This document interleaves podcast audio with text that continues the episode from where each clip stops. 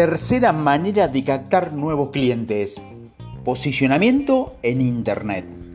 Como te decía anteriormente, tener una web o una tienda en el inmenso océano de Internet es inútil si tus clientes potenciales no pueden encontrarte o no saben cómo hacerlo. Es como lanzar un anzuelo en medio del océano y esperar a ver si pica algún pez.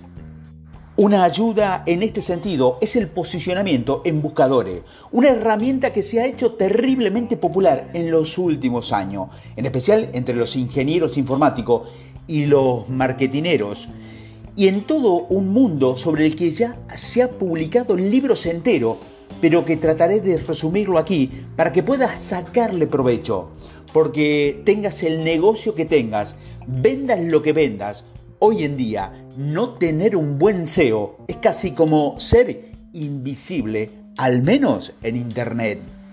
Situémonos primero. Normalmente usamos palabras genéricas para buscar en Google o otros buscadores como Bing o Yahoo.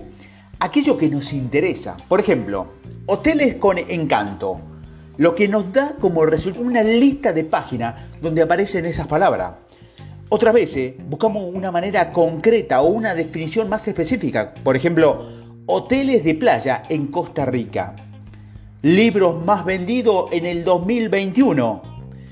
Vino de La Rioja. Tienda de Apple, entre otros. Podemos usar la combinación que querramos. Los resultados de la búsqueda serán más precisos cuando más concreto seamos.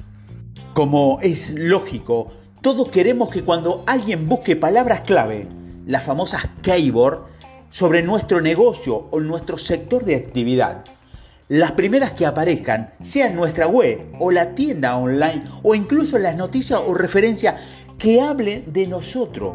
Por lo tanto, es importante que escojamos bien las palabras clave que nos definen. Si somos una imprenta y estamos en Buenos Aires, a la hora de confeccionar nuestra web, tendremos que indexar una serie de palabras clave, entre las cuales sin duda estarán imprenta, Buenos Aires, que más tarde servirán para que los buscadores nos encuentren y nos enlace a los resultados de búsqueda de los internautas.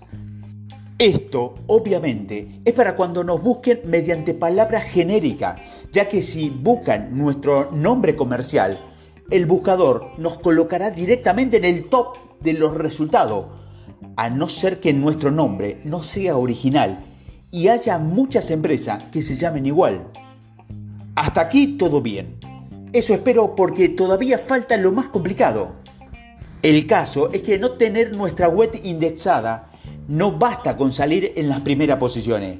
Aquí es donde entra el SEO y el SEM. Veamos brevemente en qué consiste. SEO el SEO, Share English Optimization, es lo que se llama una estrategia de posicionamiento orgánico, es decir, una estrategia para aparecer lo más arriba posible en la búsqueda sin tener que pagar a un buscador. Para ello, nuestro sitio web tiene que estar correctamente optimizado para SEO, lo cual se consigue teniendo en cuenta un conjunto de factores, entre ellos el uso de los textos de nuestra web, de las palabras clave, la incorporación de enlace y otros pequeños trucos que un buen profesional del tema sabrá explicarte mejor que yo. En cuanto a los enlaces de texto, los hipervínculos o los links, son una vinculación directa con una dirección web, un correo electrónico, un video o un podcast son elementos que, aportan información añadida al contenido, te hacen más relevante y te ayudan a posicionarte. Los hipervínculos permiten que los usuarios estén más tiempo en tu web y te va a ayudar a comprender mejor lo que están exponiendo gracias a la información añadida que aportan los links. Relacionado con esto están los link buildings, una estrategia que consiste en enlaces externos de calidad que apunten a tu sitio web. Si lo consigues, se está comunicando a los buscadores que tu página es relevante, ya que otras hablan de ella.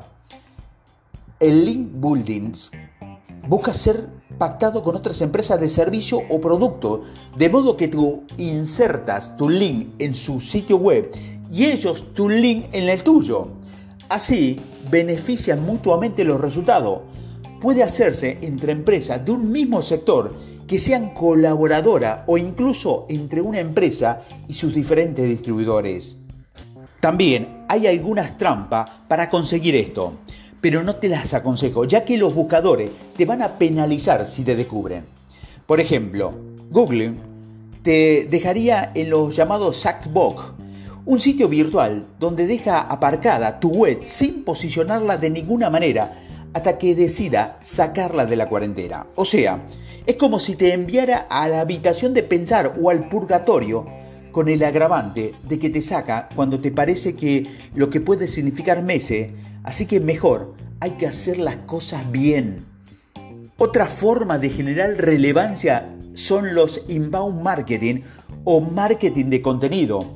Estas técnicas podrían considerarse a sí mismas una manera de captar cliente, pero los encuadro dentro del posicionamiento en Internet porque tienen mucho que ver con el SEO y con el intento de que el posible cliente no se encuentre más que por ir buscándolo el inbound marketing, el marketing de contenido, el branding marketing, el mundo del marketing cada vez que está más plagado de anglicismo.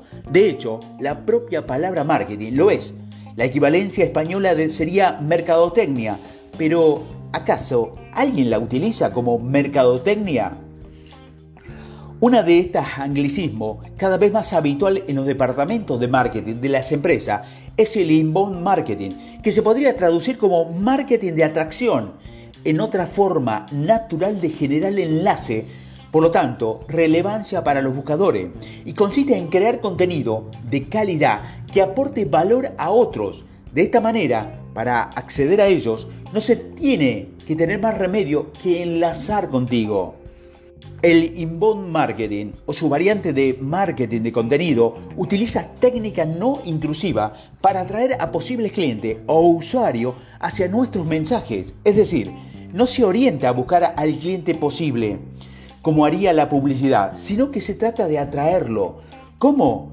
Posicionándonos con contenido útil, relevante y con valor añadido a través de nuestro sitio web, nuestro portal, nuestro blog, nuestras redes sociales, entre otras, es una forma genuina de captar al verdadero interés de los usuarios con el objetivo de posicionar la empresa y así aumentar nuestra reputación.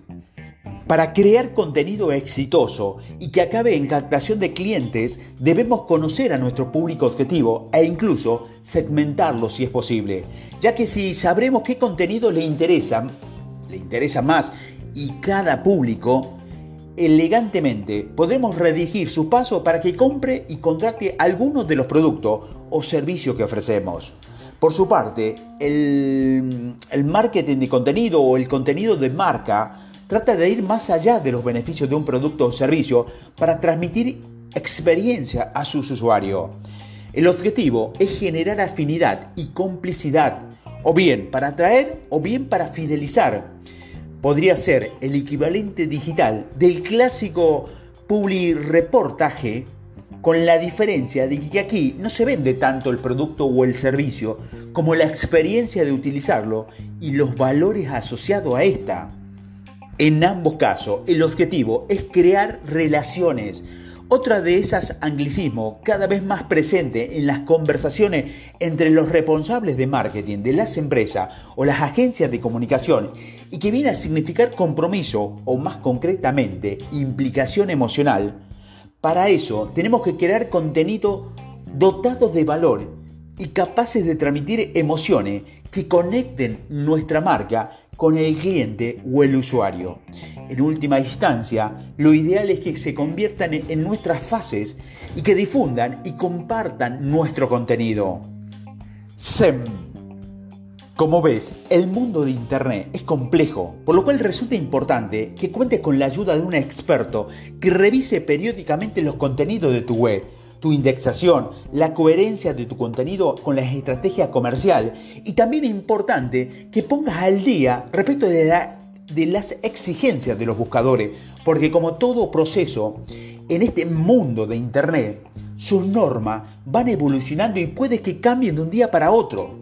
Tu, trabajo, perdón, es tirar hacia adelante tu negocio, así que no puedes estar al tanto si un buscador cambia su criterio o no, o si aparece una nueva técnica, que es, generalmente es en inglés. Necesitas de un profesional que te ayude periódicamente a trabajar en el posicionamiento de tu página, a posible sin tener que pagarle al Mr. Google para que te destaque. Y ahora que hablamos de pagar, el SEM, el Share English Marketing, vendría a ser el significado de algo parecido al SEO, pero pagado. De hecho, podríamos hablar de él en el siguiente audio, el de la publicidad, pues se trata de poner anuncios de pago en buscadores a través de plataformas como Google o, otros buscadores son esos resultados patrocinados que aparecen usualmente en la zona superior de la búsqueda, aunque en ocasiones también en los laterales y en la parte inferior de la página, que suele diferenciarse con las palabras del anuncio o con un color diferente. Las empresas que contratan SEM pretenden una visibilidad inmediata de su sitio web. Pueden segmentar al máximo su contenido, solicitar un tiempo de duración concreto ceñirte a un presupuesto, delimitarlo a una zona geográfica, las posibilidades son múltiples. Desde mi punto de vista, lo contraproducente de usar SEM es que cuando dejas de pagar, la plataforma te arrincona, es decir, dejas de aparecer en un lugar relevante cuando alguien busca la palabra clave. Y si tienes mucho presupuesto, puede ser una fórmula a tener en cuenta. Si no es así, es mejor optar por el SEO, que aunque puede ser un poco más lento al principio, te mantiene en la posición más relevante, siempre y cuando, claro, está bien ejecutada y los trabajos se realicen periódicamente. También puedes optar por hacer un uso mixto de ambas fórmulas. Quizás es momento de una determinada actividad, por ejemplo, en épocas de liquidación existente, el SEN te resulta mucho más provechoso Thank you.